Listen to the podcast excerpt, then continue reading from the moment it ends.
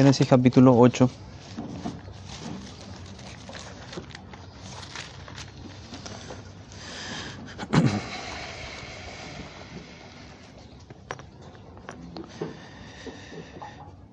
Y se acordó Dios de Noé y de todos los animales y de todas las bestias que estaban con él en el arca, e hizo pasar Dios un viento sobre la tierra y disminuyeron las aguas, y se cerraron las fuentes del abismo, y las cataratas de los cielos, y la lluvia de los cielos fue detenida, y las aguas decrecían gradualmente de sobre la tierra, y se retiraron las aguas al cabo de ciento cincuenta días y reposó el arca en el mes séptimo a los diecisiete días del mes sobre los montes de Ararat. Y las aguas fueron decreciendo hasta el mes décimo. En el décimo, al primero del mes, se descubrieron las cimas de los montes. Sucedió que al cabo de cuarenta días abrió Noé la ventana del arca que había hecho y envió un cuervo, el cual salió y estuvo yendo y volviendo hasta que las aguas se secaron sobre la tierra. Envió también de sí una paloma para ver si las aguas se habían retirado de sobre la faz de la tierra. Y no halló la paloma donde sentar la planta de su pie, y volvió a él, a, a él al arca, porque las aguas estaban aún sobre la faz de toda la tierra. Entonces él extendió su mano y tomándola la hizo entrar consigo en el arca. Esperó unos otros siete días y volvió a enviar la paloma fuera del arca, y la paloma volvió a él a la hora de la tarde, y he aquí que traía una hoja de olivo en el pico, y, y entendió Noé que las aguas se habían retirado de sobre la tierra, y esperó aún otros siete días y envió la paloma, la cual no volvió ya más a él. Y sucedió que en el año 601 de Noé, en el mes primero, el día primero del mes, las aguas se secaron sobre la tierra, y quitó Noé la cubierta del arca, y miró y he aquí que la faz de la tierra estaba seca. Y en el mes segundo, a los veintisiete días del mes, se secaron, se secó la tierra, entonces habló Dios a Noé diciendo, sal del arca, tú y tu mujer y tus hijos y las mujeres de tus hijos contigo, todos los animales que están contigo y toda carne de aves y de bestias y de todo reptil que se arrastra sobre la tierra, sacarás contigo y vayan por la tierra y fructifiquen y multiplíquense sobre la tierra. Entonces salió Noé y sus hijos, su mujer y las mujeres de sus hijos con él todos los animales y todo reptil y toda ave, todo lo que se mueve sobre la tierra según sus especies salieron del arca. Y edificó Noé un altar a Jehová y tomó de todo animal limpio y de toda ave limpia y ofreció holocausto en el altar. Y percibió Jehová olor grato y dijo Jehová en su corazón, no volveré más a maldecir la tierra por causa del hombre, porque el intento del corazón del hombre es malo desde su juventud, ni volveré más a destruir todo ser viviente como he hecho. Mientras la tierra permanezca, no cesarán la sementera y la siega, el frío y el calor, el verano y el invierno, y el día y la noche. Amén. Dios bendiga su palabra.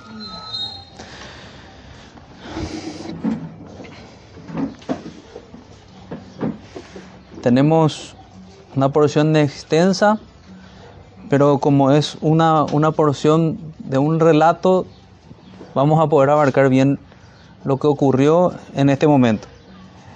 Vemos que con la misma claridad que Dios describió el, el ascenso de las aguas, así describe también el descenso, el descenso de las aguas. Dios describe claramente cómo, cómo ocurrió también esto. Y es eso lo que vamos vamos a ver. Me gustaría que volvamos a leer a modo de, introducción y tener un texto que, que nos aporta también claridad de lo que ocurrió en este pasaje. Volver a leer el Salmo 104, que leímos al principio. El Salmo 104, el versículo 6, nos dice que con el abismo El versículo 5 empieza, Él fundó la tierra sobre sus cimientos, no será jamás removida. Con el abismo como con vestido la cubriste. Sobre los montes estaban las aguas. ¿A qué piensa que nos está haciendo referencia el Salmo? Cuando las aguas cubrieron por completo la tierra con el diluvio. Y eso y ese momento que se vivió en el diluvio también nos recuerda a los primeros días de la creación cuando la tierra estaba completamente cubierta por agua. Pero a eso nos recuerda. Dice, sobre los montes estaban las aguas. Y luego la parte que nos toca estudiar ahora, el versículo 7, que encierra lo que es nuestro capítulo 8 de Génesis. A tu reprensión huyeron al sonido de tu trueno se apresuraron. Subieron los montes, descendieron los valles, al lugar que tú fundaste. Le pusiste término, el cual no traspasarán ni volverán a cubrir la tierra. Lo mismo que el Señor dijo a Noé, también vemos en este pasaje. Ya no, nunca más volvería a haber un diluvio universal sobre la tierra.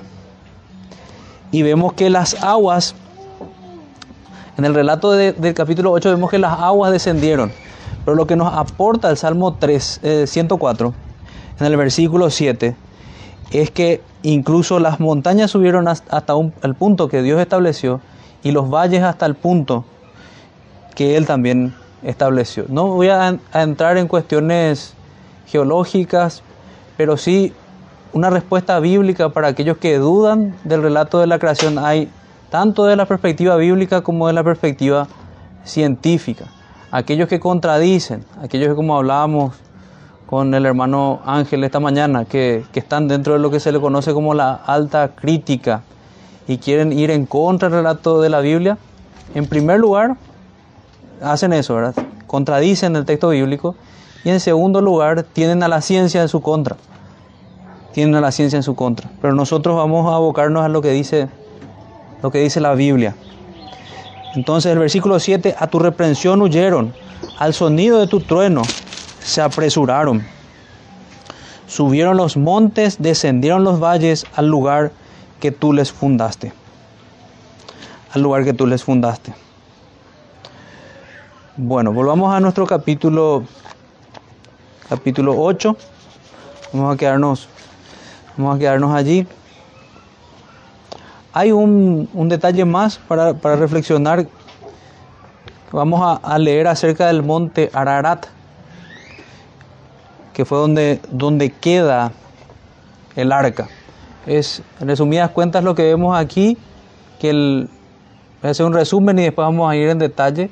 Las aguas fueron bajando, así como subieron lentamente las aguas en todo el mundo, porque decimos, leemos que es un diluvio universal, lentamente fueron decreciendo las aguas y el Señor en su providencia hizo que el arca se pose sobre una montaña y allí se quede anclada en esa, en esa montaña, que es este monte Ararat. Monte Ararat. Existe un monte Ararat en la zona de, Turquía, que es uno de los montes más altos en Turquía, pero no hay certeza. Algunos dicen que es el monte, otros dicen que no. Eh, como ocurre en otras, en otras cuestiones bíblicas también, como es el caso mismo de los, los manuscritos originales que no los tenemos, creo que hay cosas que, el Señor oculta de nosotros para que el, hombre no termine colocando sus ojos y termine adorando a la criatura más que al Creador. Pero es muy probable que sea el monte Ararat el que está en Turquía. Leo una porción con respecto a, esto, con respecto al monte Ararat. Dice que reposó sobre, sobre los, por el monte Ararat. También se refiere a, un país, podemos encontrar eso en, otros, en otras porciones de, de la Biblia. En 2 de Reyes 19:37, en Isaías 37 y 38 y Jeremías 51, 27 si quieren buscar luego. No se sabe con certeza, estoy leyendo aquí lo que, lo que dice un comentarista, no se sabe con certeza si el arca reposó sobre el Ararat moderno, que tiene como 5.230 metros de altura y permanece cubierto de nieve y hielo todo el año. O sea, si buscan esta montaña en Turquía de la que hablamos, es una montaña blanca, llena de nieve. Allí se ha descubierto una antiquísima viga labrada, entonces hay toda una historia de, que allí posó el arca. Se cree que el Ararat es el pico máximo de la montaña. Fue un acto de la providencia, eso sí lo que, lo que decíamos, que, haya quedado allí. Imagínense qué testimonio tenemos aquí cada vez que veían a, a, aquella montaña, sea esta o sea, sea otra, ellos podían recordar, así como nosotros podemos recordar a, aquella cruz, podrían recordar aquella gran salvación que Dios había hecho. Vayamos entonces versículo por versículo. Desde el versículo 1 hasta el versículo 3 podemos ver que Dios se acuerda de Noé y seca las aguas. Vamos a ver en todo este pasaje que el protagonista de esta historia es, Noé. El protagonista de, la historia bíblica. Y detrás de la historia de Noé vamos, vamos a ver a Cristo también. Como título podemos puse este sermón Noé ve la completa salvación de Dios, porque no solamente fue salvado del diluvio, sino que volvió a ver tierra seca. Entonces veamos cómo Dios se acuerda de Noé y seca las aguas y qué representa esto. Versículo 1. Y se acordó Dios de Noé y de todos los animales y de todas las bestias que estaban con él en el arca. E hizo pasar Dios un viento sobre la tierra y disminuyeron, disminuyeron las aguas. No sé si alguno recuerda que, es, un antropomorfismo, se dice. Un antropomorfismo es un lenguaje cuando, cuando Dios habla para que podamos entenderle de forma humana antropomorfismo, forma de hombre. Dios habla para que nosotros le podamos entender. Eso vimos cuando, cuando veíamos que el Señor se arrepintió, por ejemplo. También existe algo parecido que se llama antropopatismo, que son sentimientos. Dios nos habla de manera que nosotros podamos asimilar lo que nos está diciendo con sentimientos humanos. Esta palabra que Dios se acordó es más profunda que la que nosotros vemos en español, que se acordó. Esta palabra está ligada también a sus promesas y a su pacto. Entonces nos recuerda los sentimientos que, que Dios tiene para con su pueblo. Y se acordó Dios de Noé y de todos los animales y de todas las bestias. ¿Por qué tenemos que hacer la salvedad de esto? Esta palabra un poco difícil, ¿verdad? Antropopatismo porque Dios no se olvida de nada, no es que se acordó porque se había olvidado de Noé. Nos está mostrando que se acordó tiernamente de su pacto, se acordó de su pueblo, lo tuvo en cuenta y Noé pudo ver el cumplimiento de esa promesa. Es para que podamos entender. Y se acordó Dios de Noé y de todos los animales y de todas las bestias que estaban con él en el arca. Dios cumplió su promesa con todos los animales. Un detalle más, ninguno de los animales que subieron al arca murió. Todos salieron. Así como entraron, todos salieron del arca vivos. E hizo pasar Dios un viento sobre la tierra y disminuyeron las aguas. Aquí vemos los detalles como Dios hizo bajar esas aguas. No sé si recuerdan que nosotros estudiamos que Dios había mandado que se desaten las cataratas de los cielos y que se rompan las fuentes de la tierra. Si recuerdan eso, lo que Dios está haciendo va a contrarrestar todo eso, todo eso que provocó la inundación, y lo primero que hace, Él envía un viento, un viento sobre la tierra y disminuyeron las aguas una salvedad con respecto al estudio del texto. Hay algunos que, como la misma palabra es la que se usa para el Espíritu de Dios, que se disputan si está hablando del Espíritu de Dios y no del viento, pero por el contexto es claro que habla de un viento, no del Espíritu de Dios en este caso. Es si Dios, la bendita Trinidad, incluido el Espíritu Santo de Dios, quien envía un viento sobre la tierra y van disminuyendo, así como crecieron paulatinamente en esos 40 días de lluvias y 40 días que la tierra fue expuesta a ese quiebre de, las, de esas placas tectónicas y todas esas aguas subterráneas salieron haciendo aumentar el agua sobre la tierra. Aquí Dios está contrarrestando eso y, lo primero que hace es envía un viento. Envía un viento. Y lo segundo que hace el Señor, en el versículo 2 dice, y se cerraron las fuentes del abismo y las cataratas de los cielos. Las fuentes del abismo que habían sido rotas, Dios las volvió a cerrar. Que estamos hablando de esas aguas subterráneas. Y las cataratas de los cielos también. Cesó la lluvia. Y la lluvia de los cielos fue detenida. Dejó de llover y se estabilizó. Se estabilizó esa que se había abierto en esas placas tectónicas. Y las aguas ya aquí con este viento, con la tierra ya, con esas aguas, e, esas fuentes de agua subterráneas cerradas, esa lluvia que ya se detuvo, esa es la imagen que tenemos. Noé y toda su familia dentro del arca, decíamos que muy probablemente la ventana de la que habla aquí estaba en el techo, mirando al cielo esperando lo que Dios iba a hacer. Y allí ven ellos que deja de llover, las aguas decrecían gradualmente y sobre la, de sobre la tierra, y se retiraron las aguas al cabo de 150 días. 150 días. Y reposó el arca en el mes séptimo. Reposó el arca en el mes séptimo a los 17 días del mes sobre los montes de Ararat, dice. Ahí hago una corrección, no es el monte, sino son los montes. Era, un conjunto de montes que estaban en esa región. Por eso se cree que siguen siendo estos montes, porque hay un conjunto de montes en esa región, en Turquía. Entonces hasta aquí vimos esta primera parte donde de qué se trata, que Dios se acuerda de Noé y seca las aguas.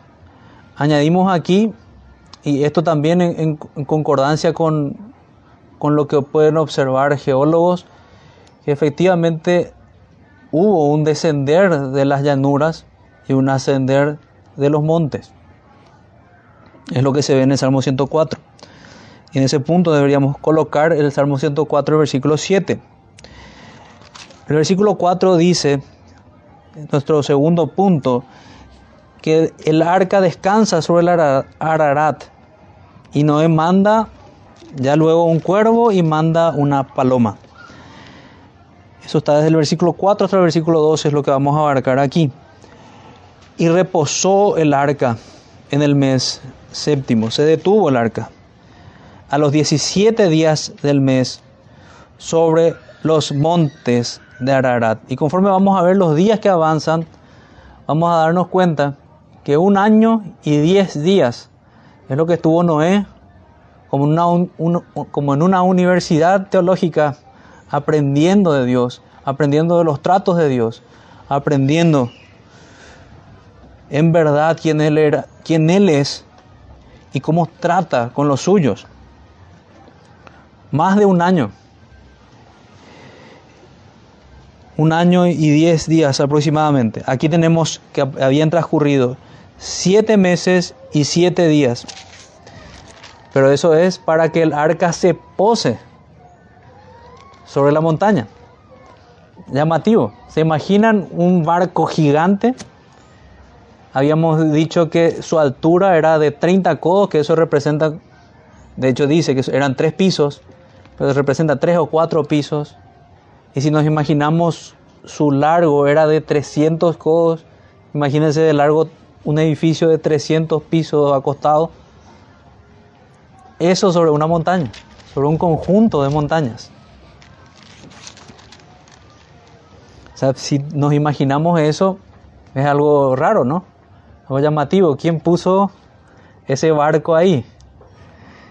Y fue el Señor quien posó el arca en ese lugar.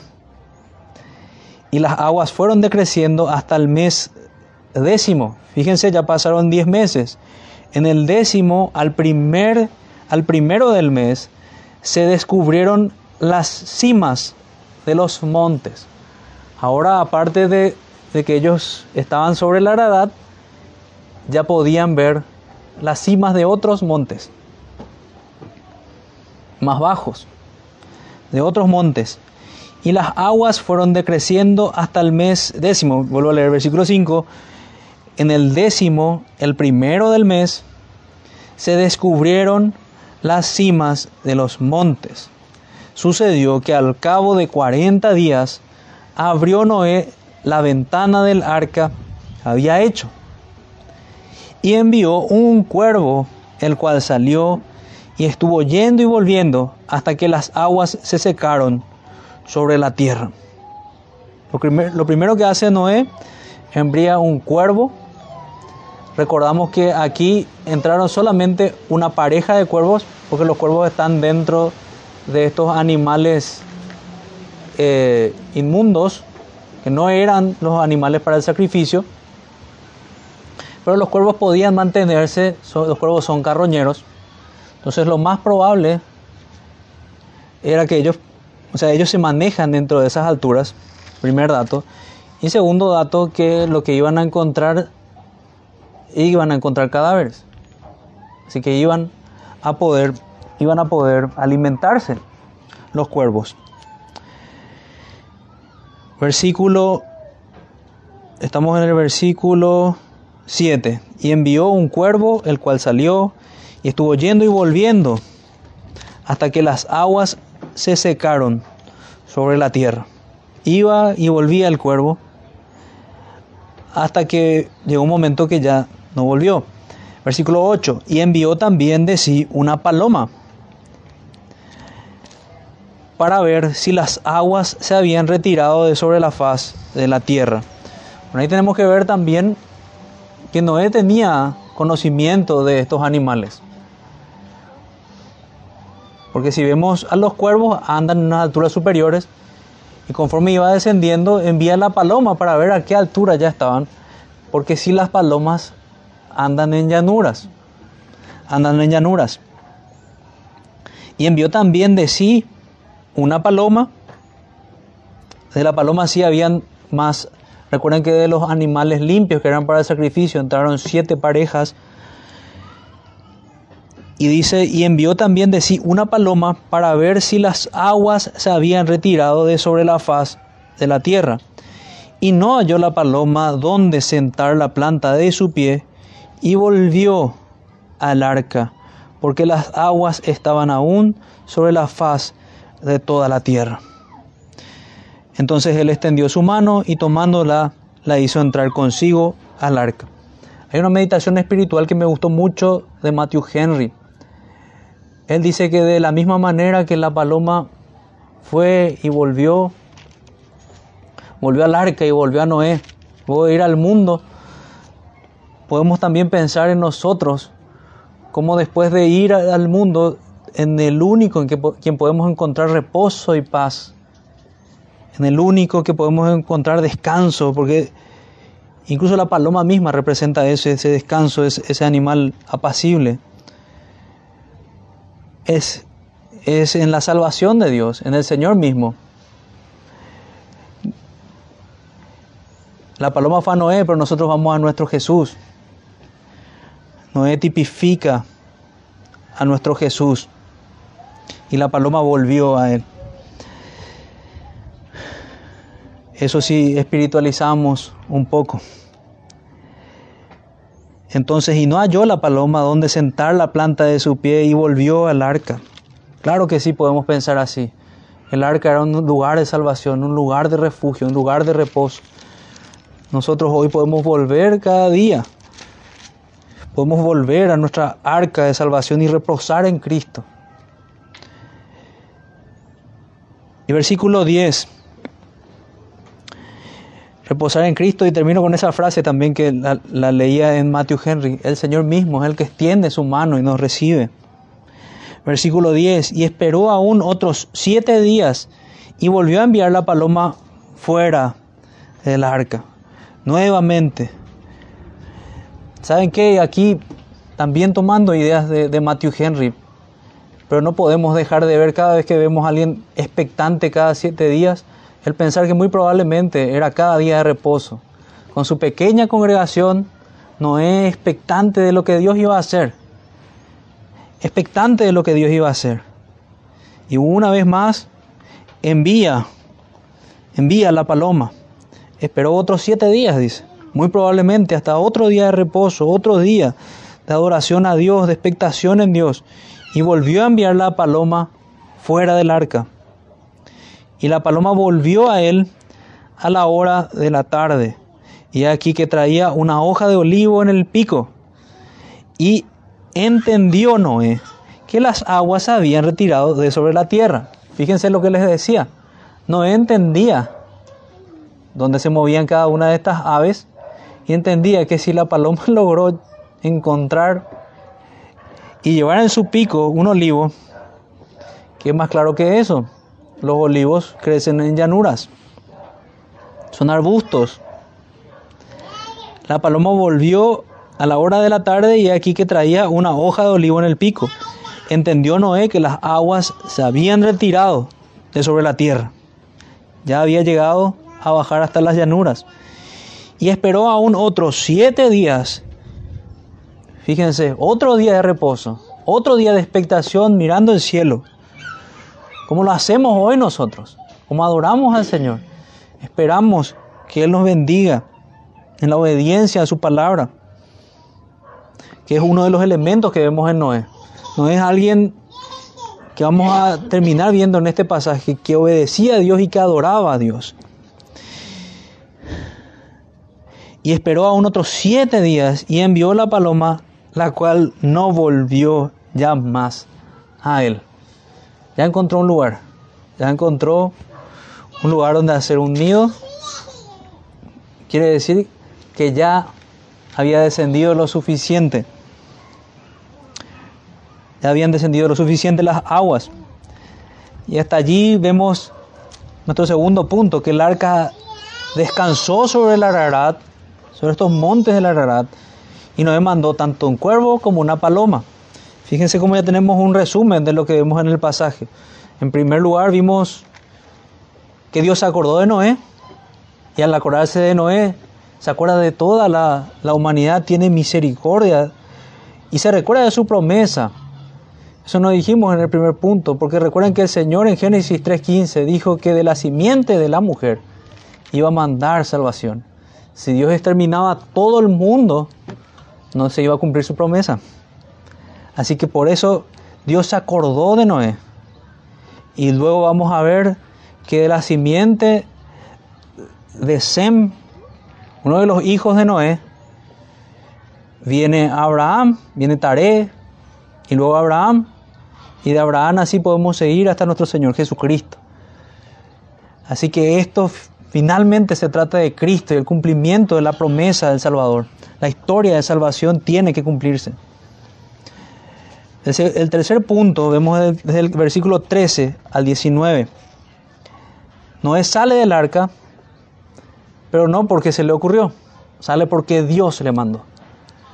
En todo esto vemos que seguía estrictas instrucciones del Señor. Vemos aquello que encontramos en Hebreos capítulo 7. Hebreos capítulo, capítulo 11, perdón, versículo 7, cuando dice que Noé era un temeroso de Dios. No sé si recuerdan eso. Dice Hebreos capítulo 11, versículo 7. Por la fe, Noé, cuando fue advertido por Dios acerca de las cosas que aún no se veían, con temor preparó el arca en que su casa se salvase, y por la fe condenó al mundo y fue hecho heredero de la justicia que viene por la fe. por la fe. Nosotros debemos aprender obediencia, debemos aprender el temor de Dios. El ejemplo que nos puso el Señor con, con Noé. Y fíjense cómo Dios bendice esta obediencia. Seguimos entonces el versículo 13. Y sucedió que en el año 601 de Noé. ¿Ven por qué es, es fácil saber que estuvo un año en el arca? En el año 600 de Noé, él sube al arca. En el año 601, él baja del arca. En el mes primero, el día primero del mes, las aguas se secaron sobre la tierra y quitó Noé la cubierta del arca y miró y aquí que la faz de la tierra estaba seca. Ya había tierra seca. Ya había tierra seca. El Señor ya había preparado todo. La paciencia tuvo su fruto, como dice aquel versículo. El Señor lo hizo paulatinamente como hace con nosotros muchas veces. Hay veces que nosotros insistimos y oramos, pero el Señor se place en contestar gradualmente, por pasos, y ejercita así nuestra paciencia. Fue así también con Noé. El versículo 14 dice, y en el mes segundo, a los 27 días del mes, se secó la tierra. Versículo 15, entonces habló Dios a Noé diciendo, sal del arca. Y fíjense que el mandato es, es el mismo. Así como le dijo, entra al arca, tú y tu casa y los animales contigo. Ahora le dice, sal del arca, tú y tu mujer y tus hijos y las mujeres de tus hijos contigo. Hay un mandato ya de Dios de salir del arca. Todos los animales que están contigo, fíjense sin excepción, ninguno murió. Eso podemos nos, nos recuerda a nosotros cómo Dios obra, es un tipo de la salvación de Dios. Ninguno, por más torpe que sea, se va a extraviar, dice la Escritura. Ninguno a quien el Señor le concedió la fe va a perder esa fe. Todo aquel que fue salvado por Dios va a perseverar hasta el final. Va a llegar a la ciudad celestial. Va a cruzar el río, como hablaba el hermano Oscar a la mañana, pero va a llegar a tierra seca va a llegar a sentarse en esa mesa con el Señor.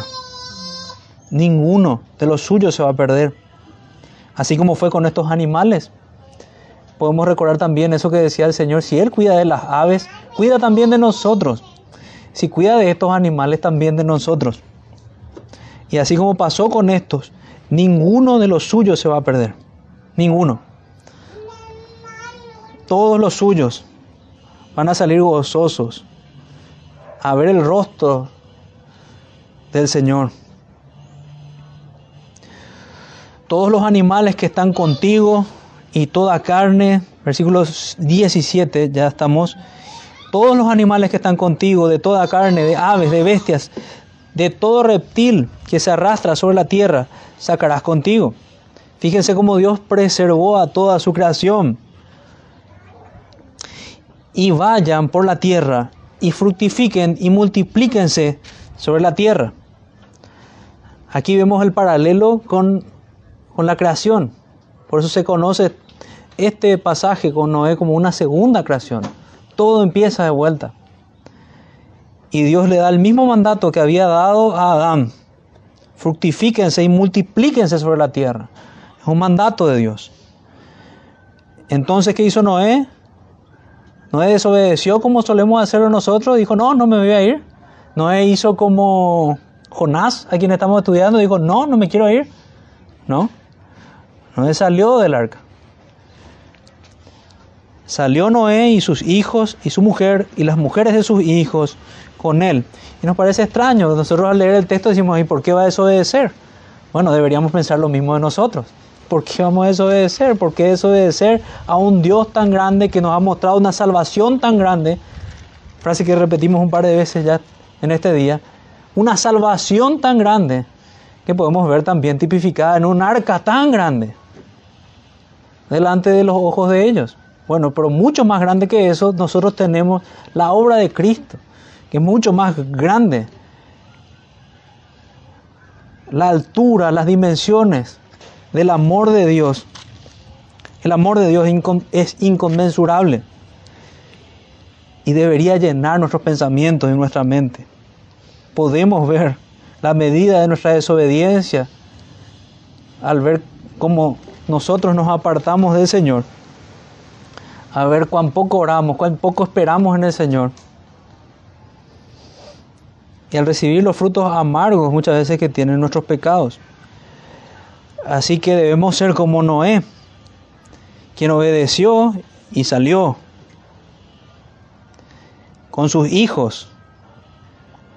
También podemos ver implícito allí lo de, lo de los cultos familiares, cómo instruía a su familia. Él los instruyó a entrar y los instruyó a salir. Ese es nuestro anhelo, que nuestros hijos estén en salvación, vayan a Cristo, podamos instruirle en el Señor y podamos estar todos juntos con Él allá. Todos juntos en el cielo.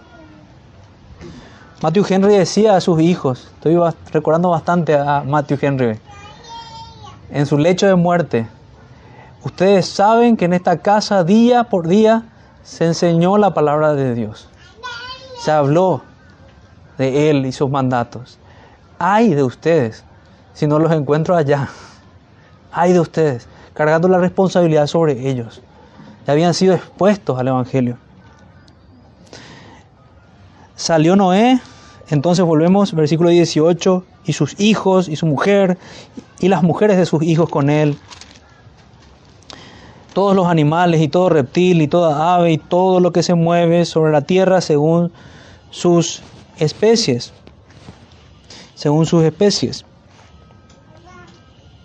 Salieron del arca y edificó Noé un altar a Jehová y tomó de todo animal limpio y de toda ave limpia y ofreció holocausto en el altar. Bueno, aquí en nuestro tercer punto, Noé sale del arca habiéndole mandado hacerlo. Nuevamente fue un mandato de Dios que él obedeció y adoró a Dios conforme él les mandó. Hoy tenemos mucha gente que quiere innovar en la adoración. Nosotros no tenemos que hacer eso. Tenemos que hacer lo que el Señor nos mandó y hacer algo más de lo que el Señor mandó en este punto, es desobedecer al Señor. Nosotros podemos ver aquí también, podemos ver que a la par que vemos obediencia, no vemos adoración. Fíjense que lo primero que hace Noé no es va y ya junta madera para construir su casa o cosas por el estilo. Él no se ocupa de eso. Lo primero que hace Noé al, al tocar la tierra es adorar a Dios. Es lo primero que tenemos que hacer nosotros. Muchas veces nos va mal en el día o en la semana o en un mes porque no es lo primero que hacemos. Nosotros vamos y corremos tras el trabajo, tras nuestras preocupaciones, en lugar de ir primero a Dios cada día. Ese es el ejemplo que, nos da el Señor con Noé. Ir primero al Señor, adorarlo a Él, buscarlo a Él. Todo nos va a salir mal si no lo tenemos a Él en cuenta. Es mucha arrogancia. Yo la puedo reconocer también en mi vida. Porque en realidad lo que decimos sin palabras, es que podemos desempeñarnos en ese día sin la ayuda de Dios. Que nosotros podemos idear mejor los planes que, que, buscando, pidiendo el favor de Dios, levantando nuestras manos a Él, diciéndole, Señor, necesito tu ayuda, necesito tu favor. Yo sin tu ayuda no puedo hacer nada bien. Como, como dice el Señor, que somos como, como ese pámpano que separado del, de la vid nada puede hacer. Pero parece que nos olvidamos, nos creemos autosuficientes y no hacemos esto. En este día, en este día del Señor, podemos recordar esto y enmendar eso en esta semana que inicia. Hacerlo mejor si no lo estábamos haciendo así. Veamos del versículo 20 al 22. Perdón, versículo, perdón, no sale del arca, es lo que vimos ahora. y vemos que él sale del arca y adora al Señor. Versículo 19, todos los animales y todo reptil, perdón, versículo 20, el 20 a 20 estaba bien, perdón mi confusión. Ya vemos nuestro último punto que Noé ofrece sacrificio y Dios promete no maldecir más la tierra. Hay un intercambio, hay adoración por parte de Noé y hay una respuesta por parte de Dios. Así como tenemos nosotros hoy también. Dios nos contesta, contesta nuestras oraciones. Y edificó Noé un altar a Jehová y tomó de todo animal limpio y de toda ave limpia y ofreció holocausto en el altar. Holocausto en el altar. De todo animal limpio, de todos los animales limpios que tomó, si bien no tenía muchos animales a su disposición, él entendió que eso era de Jehová y él generosamente lo colocó delante de Dios para adorar a Dios. Así debemos hacer nosotros, dar al Señor lo que es del Señor. Tanto nuestros bienes, en la proporción que Dios mandó, como en la adoración que a Él le pertenece un día a la semana. Este día no nos pertenece a nosotros, no es para nuestros pensamientos, no es para que nosotros estemos en el trabajo, es para que le adoremos a Él, para que le sirvamos a Él. Y eso es lo que podemos ver representado en lo que hace Noé. Noé podía haber dicho, no, pero yo voy a necesitar más alimento, como algunos también tal vez podrían hacer al, recibir sus salarios. Pero nosotros debemos confiar en el Señor y dar la proporción que Él nos manda. Dar aquel 10% que estudiamos que tenemos que dar al Señor. Y el Señor va a proveernos lo que necesitamos. Pero no tenemos que robar al Señor de esa manera. Y desconfiar del Señor porque es falta de fe. Tenemos que dar a Dios lo que es de Él. Y fíjense, luego de este holocausto que Él ofrece al Señor, dice, y percibió Jehová olor grato, y dijo Jehová en su corazón, no volveré más a maldecir la tierra. Fijémonos primero lo del olor grato, le agradó al Señor, fue agradable al Señor la adoración. Porque es eso lo que ofreció Noé. Holocausto, ofrenda del todo quemada. Que si vemos en otros textos, no sirve de nada si, si eso no viene del, del corazón. Eso no sirve de nada tampoco si nosotros no llegamos a ver que apunta a Cristo que apunta a la obra perfecta de nuestro Señor Jesucristo, quien es el Cordero de Dios. No era la sangre de los toros y los machos cabríos lo que agradaba al Señor, es la obra de Jesús.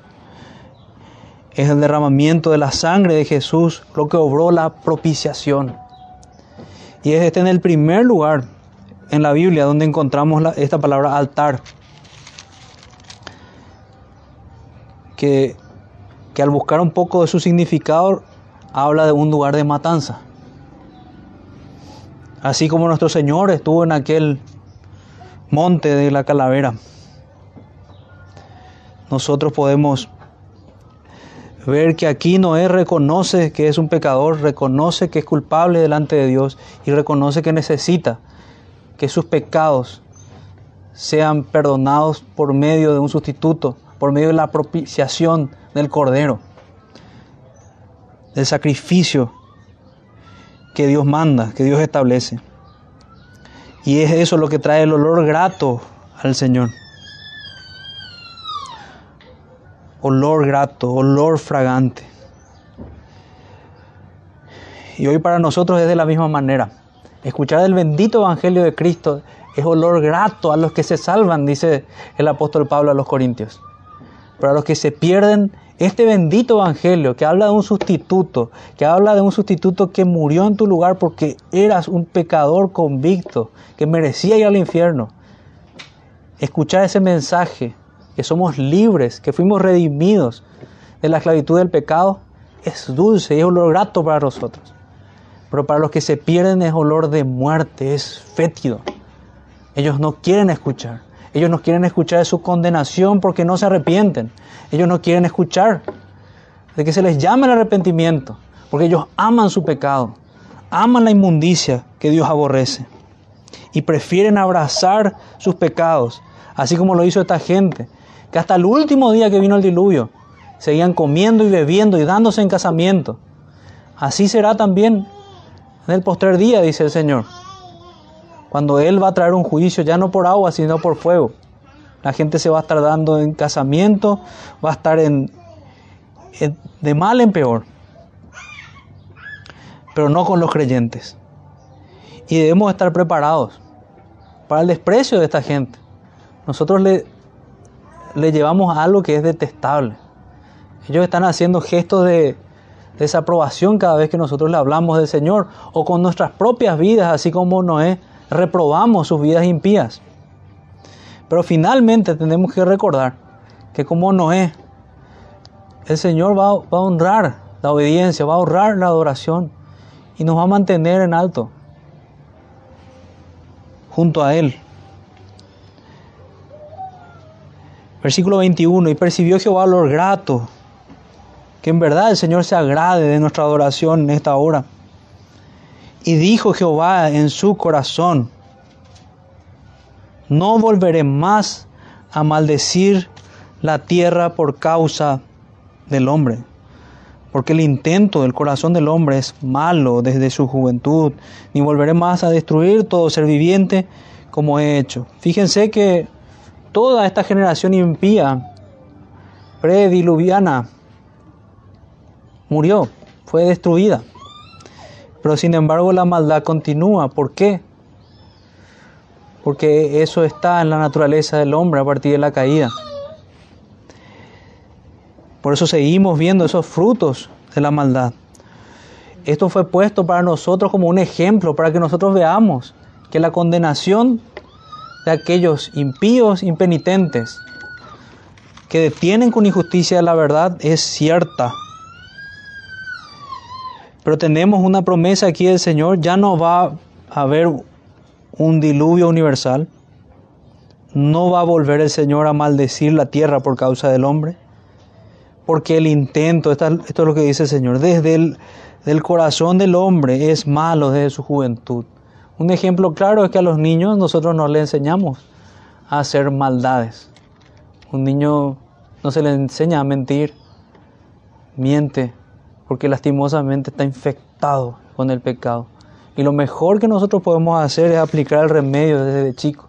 Instruya al niño en su camino y aun cuando fuere viejo no se apartará de él y aferrarnos a esas promesas. Que Dios los salve. Y no olvidarnos, tal vez pueden tener caras muy tiernas, pero están infectados con un veneno mortal. Que si nosotros no aplicamos el remedio, van a terminar nuestros tiernos hijos en el infierno. Como hoy estudiamos el caso de los hijos del profeta. No deseamos eso para ninguno. Por eso cada uno debe ser un verdadero profeta en este, en este lugar, un verdadero profeta, un verdadero sacerdote en su casa, predicando la palabra de Dios, orando al Señor, pidiendo el perdón al Señor cuando nuestros caminos no son correctos. También vamos a ver los errores de Noé en un sermón siguiente. Pero lo que tenemos que hacer nosotros es arrepentirnos y tomar los ejemplos positivos de los hermanos. Y versículo 22 dice, mientras la tierra permanezca, no cesarán la cementera y la siega, el frío y el calor, el verano y el invierno, el día y la noche. Bueno, con este versículo, a cualquiera que le gusta la calentología, el tema este del calentamiento global, chao, muere. Como dijimos antes, eso tiene su respuesta científica, es un disparate científicamente, pero nosotros vamos a darle respuesta bíblica. El Señor dice que mientras la tierra permanezca, no cesará la cementera, la ciega, el frío, el día, el calor, el verano, el invierno, el día y la noche. Y el Señor es el que establece los límites. No no se va a acabar por una cuestión del ozono o cosas como esa. Es cuando el Señor establezca y mande, venga en su venida y establezca que haya cielo nuevo y tierra nueva y renueve todas estas cosas. renueve todas estas cosas. Así que una de las cosas que podemos rechazar a partir del versículo 22 es que la tierra, así como el mundo no fue formado por una cuestión de evolución y cuestiones naturales, tampoco va a terminar de esa manera. Tampoco va a terminar de esa manera. Vimos en estos cuatro puntos, vimos a Noé como protagonista, vimos cómo Dios se acordó de él y se acordó, hizo descender las aguas. Vimos cómo Noé vio descender el arca sobre el Ararat y Noé manda cuervos y palomas, expectante de lo que Dios iba a hacer. Vimos en tercer lugar que Noé salió del arca al mandato de Dios. Y en cuarto lugar, vimos que Noé ofreció sacrificio, holocausto a Dios, así como lo había sido hecho Abel, así como lo había hecho el Señor a cubrir Adán con esas pieles, así Noé fue cubierto por la obra de Cristo. No es por su justicia, es por la fe, nos dice Hebreos, que él alcanzó salvación. Y vemos que Dios prometió no maldecir ya de vuelta a la tierra. En conclusión, Dios se compadece de su pueblo y se acuerda de sus promesas. Y nosotros debemos, si queremos tener paz en esta vida y en la venidera, tenemos que hacer lo mismo, recordar que tenemos un Dios compasivo que se acuerda de sus promesas y que su pacto es firme.